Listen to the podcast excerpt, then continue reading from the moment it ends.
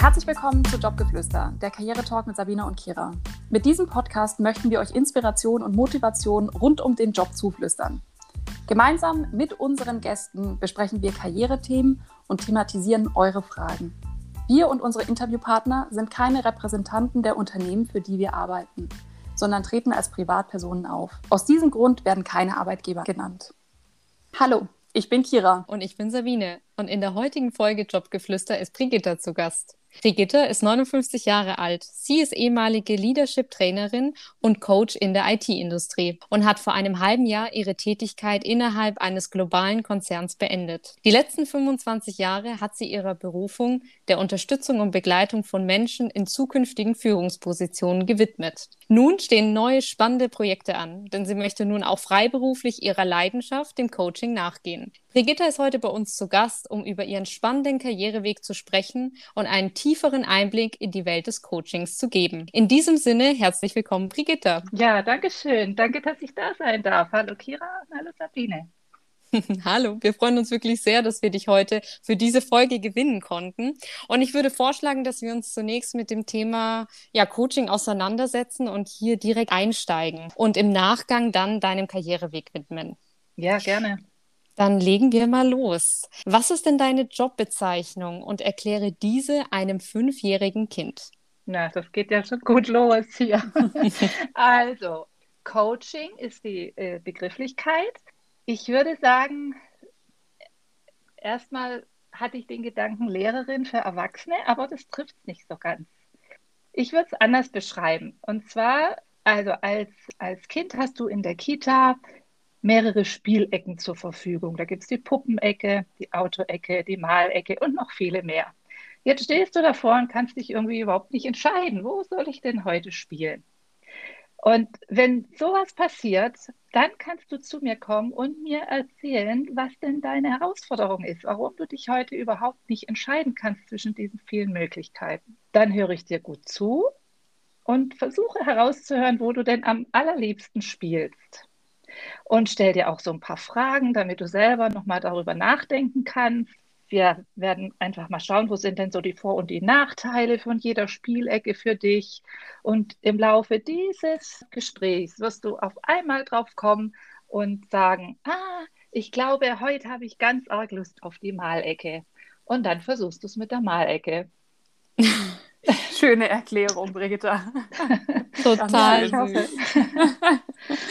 total süß und schöne Erklärung und ich glaube für jeden auch auf jeden Fall greifbar. Ich fand auch das Synonym, was du am Anfang genannt hast, das da noch ein bisschen ausgeführt hast, also äh, eine Art Leadership, Trainerin und Coach, Synonym für Lehrerin für Erwachsene zu verwenden. Auch das fand ich sehr charmant, aber die Erläuterung hat auf jeden Fall geholfen, das nochmal mehr zu verstehen.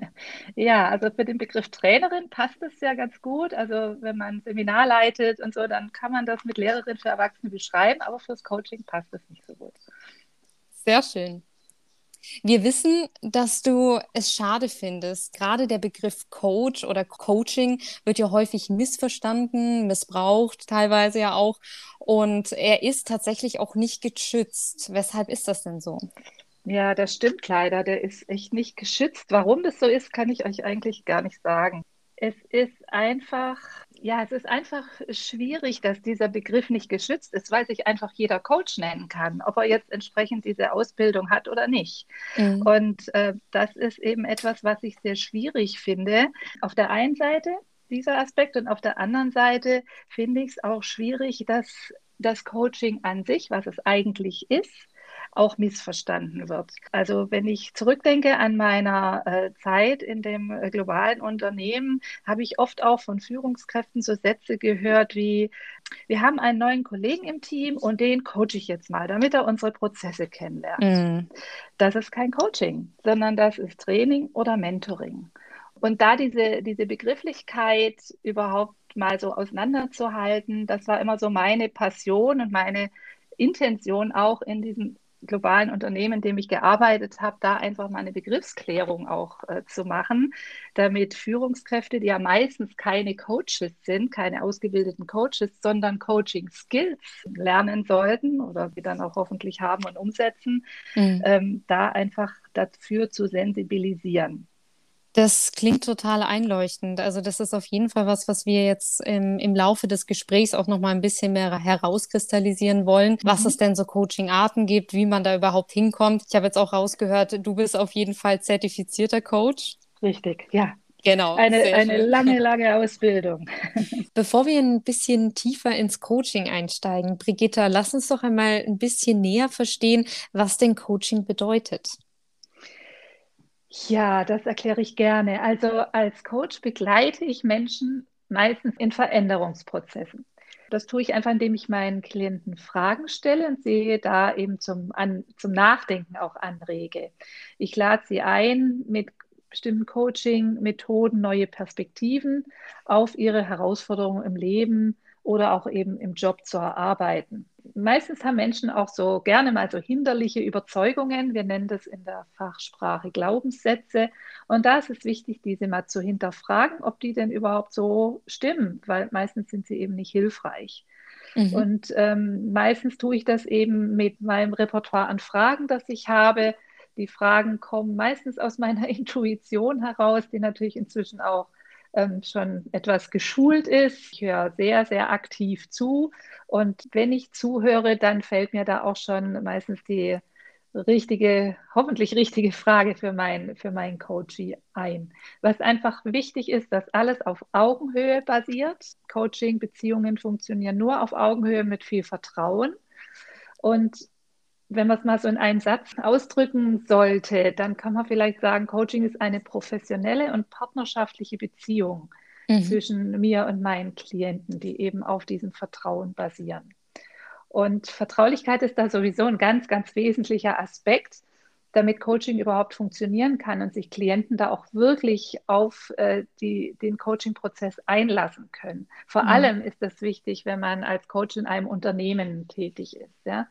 Ähm, da muss immer sichergestellt sein, dass der Klient einfach total sicher sein kann, dass der Coach keine Informationen an die Führungskräfte herausgibt, zum Beispiel. Ja? Mhm. Außer er will das selber, dann ist es wieder was anderes. Ja?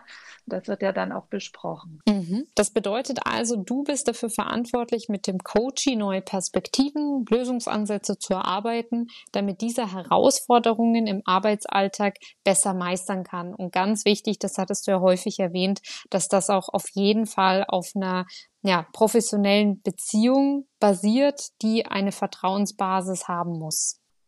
Wer für was verantwortlich ist in so einer Coaching-Beziehung, ist auch immer mal ganz spannend zu wissen, vielleicht für die Zuhörer, weil das, was für mich Coaching, diesen Coaching-Beruf auch so, so spannend macht, ist, das mag sich vielleicht despektierlich anhören, aber ich bin nicht verantwortlich für das Ergebnis.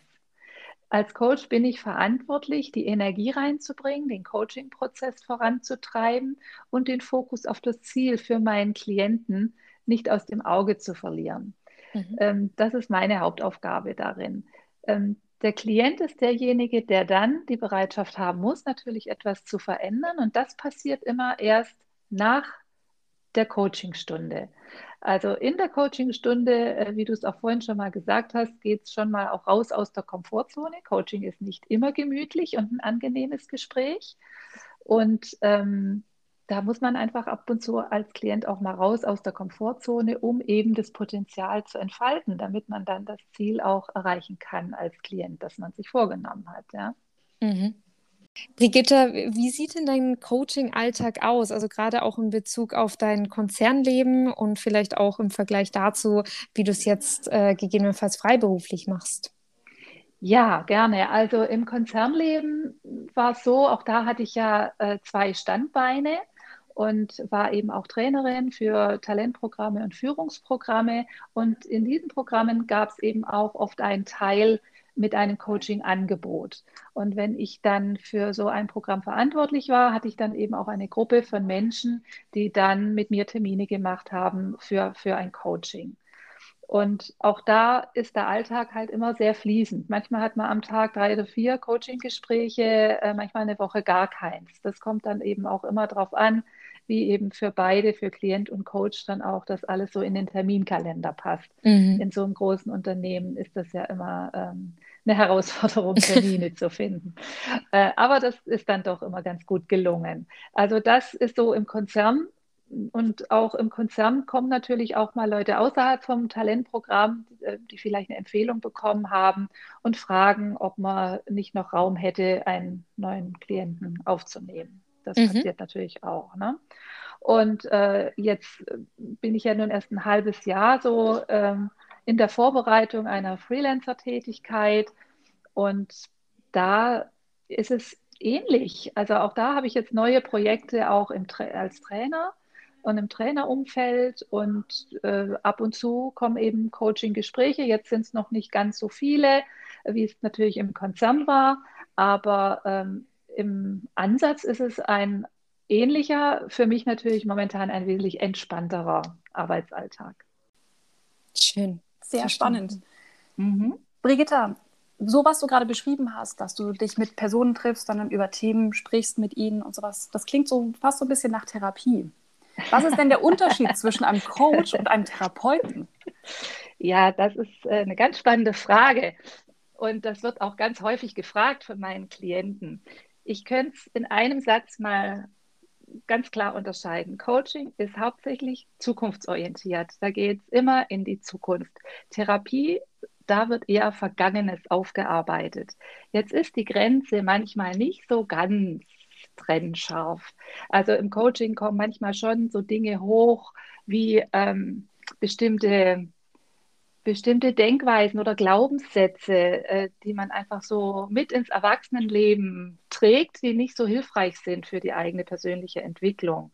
Und dann kann es schon mal passieren, dass ein Coach auch sagt, wo, wo denkst du denn, kommt dieser Gedanke her oder diese Überzeugung, dass man da mal so ein bisschen in die Vergangenheit mhm. schaut.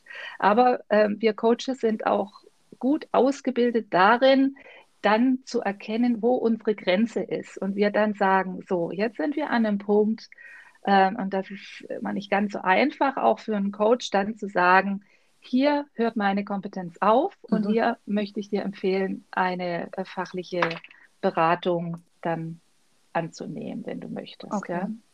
Also es gibt durchaus Schnittmengen zwischen ja, sozusagen der Therapie schon. und dem Coaching, mhm. aber generell muss man dann auch ein Gespür dafür haben als Coach, wo, wo hört das eine auf und wo fängt das andere an. Unbedingt, ja. Okay, wichtig. verstehe. Sehr gut. Was gibt es denn so für Arten von Coaching? Gibt es da verschiedene ähm, Methodiken oder Theorien, Schulen, nach denen vorgegangen wird? Äh, klares Jein. das musst du erklären. ja, muss ich, glaube ich auch. Also es gibt sicherlich unterschiedliche Coaching-Stile, weil mhm. die Coaches einfach unterschiedlich sind. Mhm. Coaches sind so individuell wie ihre Klienten und somit präferieren Coaches auch unterschiedliche Methoden und Stile, die zu der eigenen Persönlichkeit passen und die eben für sich, also für mich als Coach, äh, muss sich das ja auch stimmig anfühlen. Mhm. Es gibt, ähm, also wenn ihr ein paar Fachbegriffe hören wollt, kann ich die gerne nennen. Gerne. Also es gibt, äh, es gibt natürlich, äh, die Basis von Coaching ist die äh, positive Psychologie. Mhm. Und dann gibt es Methoden wie NLP oder TA, die Transaktionsanalyse.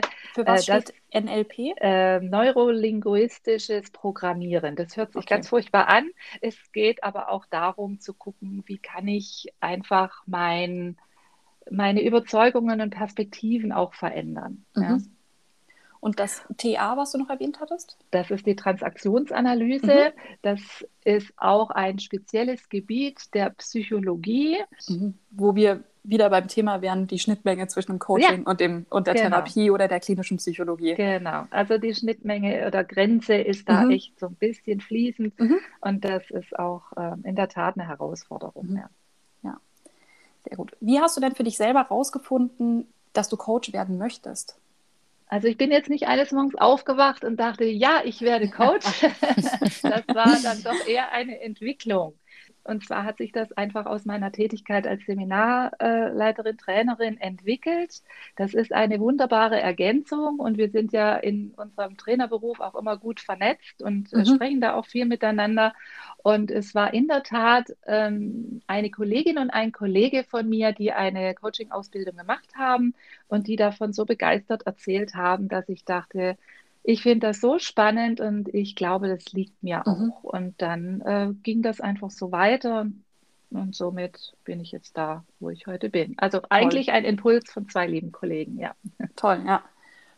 Generell hast du denn ähm, Tipps für unsere Zuhörer, wie man Coach werden kann? Was muss man dafür tun? Mhm. Was muss man dafür mitbringen? Also was man mitbringen muss, ist sicherlich erstmal ein, dass man Menschen mag, ja? dass man einfach sich gerne mit, äh, mit Menschen beschäftigt. Und ähm, ja, was muss man noch mitbringen? Also ich glaube, ein, ein gutes Maß an emotionaler Intelligenz und Empathie, wenn die schon mhm. mal da ist, kann das helfen. Und, ähm, und sich dann eben zu überlegen, je nachdem, wo man eben auch herkommt, in welcher Branche man arbeitet, mhm ähm, dann eben auch das Passende für sich, was für die Branche passt und mhm. auch zur Persönlichkeit auszusuchen. Das ist auch ein Prozess. Und wenn mich jemand fragt, wie finde ich jetzt hier so für mich den richtigen, die richtige Ausbildung, dann ist es immer das. Was, was machst du beruflich und äh, mhm.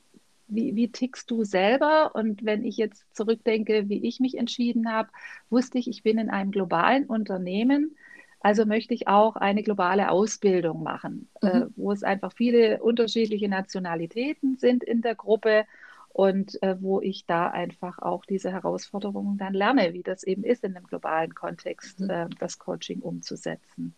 Und danach habe ich meine Ausbildung dann ausgesucht. Okay. Also würdest du sagen, dass man im Prinzip zwei Säulen bräuchte, dass man einmal das Thema Persönlichkeit mitbringen soll, dass man eben offen ist, Menschen dass man Menschen mag und offen mhm. ist für, für andere Menschen, aber auch das Thema Erfahrung, dass ja. man eben auch die Kompetenz hat, jemanden zu unterstützen oder auch das zu verstehen, was manche Menschen im Unternehmensumfeld oder im Berufsumfeld eben durchmachen. Ja, ja. Also ich, vielleicht lehne ich mich jetzt weit aus dem Fenster, aber ich würde, ich hätte jetzt persönlich Schwierigkeiten, zu einem Coach zu gehen, der 20 ist. Okay. Ich möchte jetzt nicht grundsätzlich sagen, dass äh, so junge Coaches nicht gute Arbeit leisten können. Mhm. Mein, das ist meine ganz persönliche Meinung. Mhm. Einfach, dass es ein bisschen Lebenserfahrung braucht. Man sollte schon mal durch eine Lebenskrise gegangen sein, ja, mhm. um einfach dann auch zu verstehen, was die Klienten denn mitbringen. Ja. Mhm. Und äh, da so ein bisschen äh, ja auch sich reindenken zu können. Also das denke ich schon, okay. dass das, also Lebenserfahrung sollte schon da okay. sein. Also nicht nur fachliche, sondern einfach auch Lebenserfahrung ja, ist ja. auch viel wert in dem, ja, in dem Beruf. Also das finde ich schon. Ja. Sehr gut. Okay. Eine kurze Frage dazwischen. In welchem mhm. Alter hast du dich denn dazu entschieden, dann in, in diese Ausbildung zu steigen? Also ich war sehr, ich bin sowieso ein Spätzünder schon immer gewesen. Ich war Mitte 40, glaube ich. Mitte 40. Ja, Mitte 40. Mhm. Also ich stand voll im Berufsleben auch natürlich, ja. Und ähm, das war dann so, ja, so, ich glaube so 43, mhm. mhm. so ungefähr 44 war ich, ja. Mhm. So eine Coaching-Ausbildung kann ja ziemlich teuer sein. ja, das ist sie.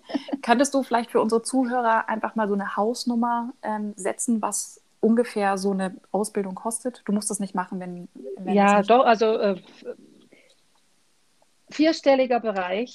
Mhm. Okay. Ist es schon. Und dann ist es nochmal so, dass man natürlich auch schaut, was braucht man noch. Und das ist ja auch mhm. wieder sehr individuell. Entweder macht man nochmal eine Ausbildung in einem dieser Methodiken mhm. oder ähm, so wie ich das gemacht habe, ich habe dann nochmal ähm, in dem gleichen Coaching-Institut, Training-Institut, eine Leadership-Ausbildung gemacht, ein Jahr, mhm. weil Coaching auch ganz viel mit Leadership, mit Führung für sich selbst zu tun hat, auch. Mhm. Okay. Und das äh, wollte ich vertiefen. Das war der eine Aspekt. Und der andere Aspekt war, dass es äh, für mich auch äh, so eine Neugierde war. Ich kannte in dem Unternehmen, in dem ich war, die Ausbildung, da war ich ja dafür verantwortlich, mhm. aber ich wollte auch mal gucken, was gibt es denn außerhalb noch mhm. und was wird da gelehrt? Und mhm. ähm, all das, was ich dann da gelernt habe, konnte ich halt auch gut als so Add-on und Bonus mit in die äh, Führungskräfteausbildung in diesem Unternehmen reinstecken. Sehr gut. Wenn man jetzt, wenn ich jetzt mich dazu entschließe, Coach zu werden und ich sage, so, Kira wird jetzt Coach ähm, und ich nehme einfach das Geld in die Hand dafür, anhand welcher Kriterien finde ich denn einen guten Anbieter, der mir auch eine vernünftige Coaching-Ausbildung liefern kann? Hast du da irgendwelche Tipps für mich? Ähm, ja, ja, also wenn, wenn die Frage wird mir ja dann auch öfter mal in dem Unternehmen mhm. gestellt. Und das ist auch wieder meine ganz persönliche Empfehlung. Es gibt bestimmt noch tausend andere, die genauso gut sind. Äh, ich habe ähm, mich gehalten an eine ähm, Organisation, die nennt sich, ähm, muss ich gerade mal überlegen, International Coaching Federation. Mhm. ICF und das ist ein Verband, der sich darum kümmert, weil eben dieser Begriff Coach und Coaching nicht geschützt ist, dass bestimmte moralische und ethische Normen eingehalten werden. Es gibt auch ein bestimmtes Kompetenzenset, das sie für Coaches aufgestellt haben. Und was die, dieser Verband auch macht, Ausbildungsinstitute entsprechend zu prüfen mhm. und zu akkreditieren. Und meine Empfehlung wäre immer, eine akkreditierte Ausbildungsform oder Ausbildungsorganisation dann entsprechend zu wählen. Und das kann man auch in diesen Internetseiten dann auch finden. Okay, das ist hilfreich. Ja, finde ich schon. Und es gibt auch andere, die sagen, nee, ich, da finde ich jetzt nichts, ich mache das jetzt in einem in einem ganz anderen Rahmen. Es gibt auch äh, Universitäten, die äh, Coaching-Ausbildungen anbieten. Die sind oft dann nicht in dieser Coaching Federation mhm. äh, akkreditiert, was aber nicht heißt, dass sie schlecht sind. Sie sind mhm. halt dann einfach anders. Und da muss jeder selber gucken, wo passe ich am besten hin mit meiner mhm. Persönlichkeit, was will ich und was passt zu der Branche auch, in der ich dann tätig sein genau. möchte. Noch ein allgemeiner Tipp von mir an dieser Stelle ähm, für unsere Zuhörer. Es gibt bei vielen solcher Ausbildungen auch eine Möglichkeit, zum Beispiel ein Schnupperseminar zu machen ja. oder sich eine Art Webinar anzuschauen, was dann einfach ja. hilft, um herauszufinden, ob das, das der, der richtige ja. Kurs oder das richtige Training für mich ist. Das ist ein super Tipp, Kira, würde ich auch immer empfehlen. Mit Leuten sprechen, die das da schon mhm. gemacht haben oder mit den Programmverantwortlichen sprechen, nach so einem Schnuppertermin fragen. Ja, super hilfreich, mhm. wirklich wichtig. Weil man muss sich auch in diesem, ähm, in diesem Umfeld dann auch wohlfühlen, in dem man dann lernt. Und das ist nicht lustig, so eine Coaching-Ausbildung. ja, das, das, ich. Das ist äh, kein, kein Kinderspiel. Und man da muss, bereit sein. Direkt ja? nachhaken. Warum ja. ist es nicht lustig? nicht immer lustig. Äh, ist, vielleicht muss ich das einschränken. Ich habe auch viel gelacht in der Ausbildung und auch viele Tränen vergossen, weil man muss bereit sein, sich selber zu reflektieren man muss bereit sein, in den eigenen Rucksack zu gucken und da mhm. einiges aufzuräumen. Und wenn man da nicht bereit ist dazu, wird man auch kein guter Coach. Mhm. Und ich habe gerade vor Augen, wo wir jetzt drüber sprechen, wir hatten eine Person in meiner Coaching-Ausbildung, die dazu nicht bereit oder nicht in der Lage war. Und äh, das hat dann auch nicht funktioniert. Es mhm. funktioniert einfach nicht, weil das strahlt man aus, dass man nicht selber bereit ist, äh, da an sich zu arbeiten und dann kann man auch das Vertrauen nicht herstellen bei seinen Klienten. Man muss also initial mit sich selbst im Reinen sein, bevor man quasi an die Klienten geschickt wird. Ja, das ist ja. wichtig, weil wenn ich meine eigenen äh, Dinge, meinen eigenen Rucksack nicht zumindest angeschaut habe mhm. und teilweise auch so ein bisschen ausgepackt habe, dann kann ich nicht dienlich sein für andere Menschen, weil dann werde ich da einfach reingezogen, so unbewusst und äh, kann einfach nicht dienlich sein. Also es mhm. würde ich wirklich so wörtlich nehmen. Dienlich sein geht dann nicht, weil mhm. man selber mit sich beschäftigt ist. Ich würde das Beispiel von Kira nochmal aufgreifen. Kira mhm. hat jetzt ihr, ihr Certificate, also ihr Zertifikat, und möchte jetzt in die Berufswelt einsteigen. Die Stellen sind dahingehend vermutlich rar, gerade wenn es jetzt um die, um die Industrie geht, also wenn man in einen Konzern gerne das Thema Coaching ähm, durchführen möchte. Wie findet man denn als Leadership Coach den Einstieg in einen Konzern? Also ganz ehrlich, ich persönlich kenne niemand, der Coaching als einziges Standbein hat. Mhm. Die meisten Coaches haben entweder sowieso vorher eine therapeutische oder psychologische Ausbildung oder sind im HR-Umfeld oder oder und haben da noch andere Rollen. Also der Klassiker ist so, man ist Trainer, Seminarleiter und hat noch eine Coaching-Ausbildung obendrauf. Oder ist äh, ist vielleicht Therapeut oder Sozialpädagoge und macht da noch eine Coaching-Ausbildung mhm. obendrauf. Also es ist meistens kein Alleinstellungsmerkmal. Oder man hat zum Beispiel gesagt, hey, ich bin im Marketing aktiv ähm, und würde gerne jetzt nicht nur in die Beratung gehen, sondern ich würde einfach da auch im Coaching-Ansatz aktiv sein.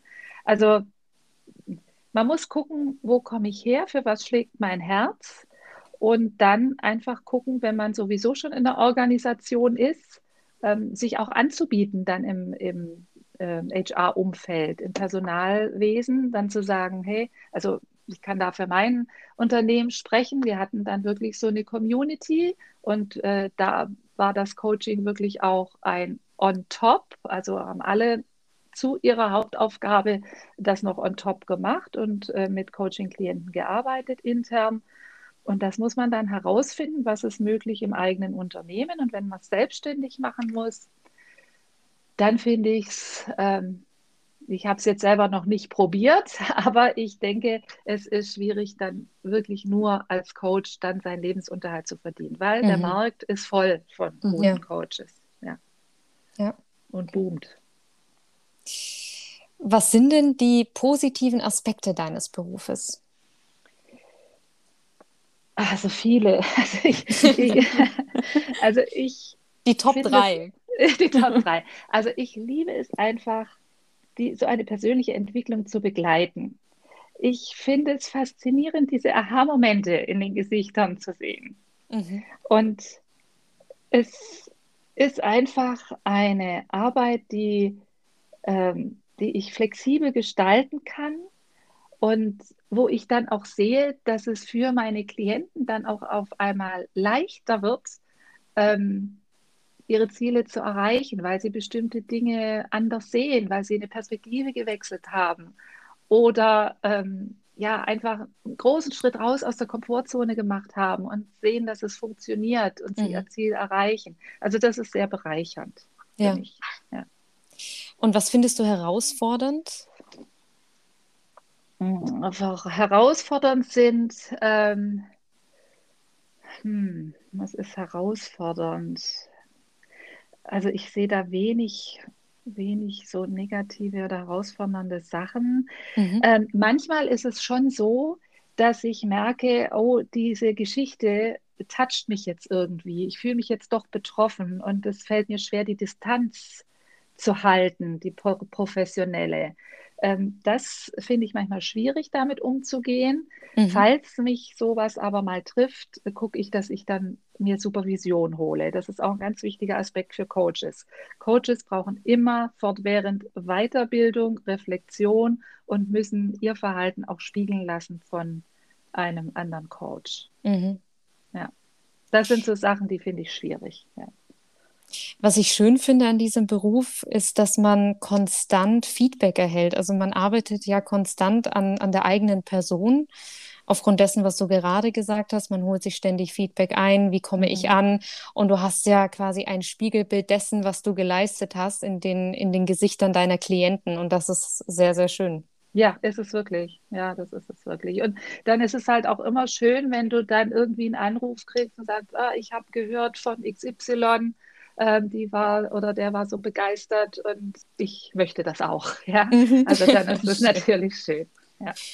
Bevor wir diesen Coaching-Blog jetzt abschließen, wollen wir natürlich noch ein paar Tipps an unsere Zuhörer weitergeben. Denn die 25 Jahre Erfahrung, da bist du natürlich auch einige Coaching-Sessions durchlaufen. Du hattest einige Führungskräfte ähm, erleben dürfen. Was sind denn die Top drei Themen oder, oder Bereiche, welche du den jungen Führungskräften mitgegeben hast?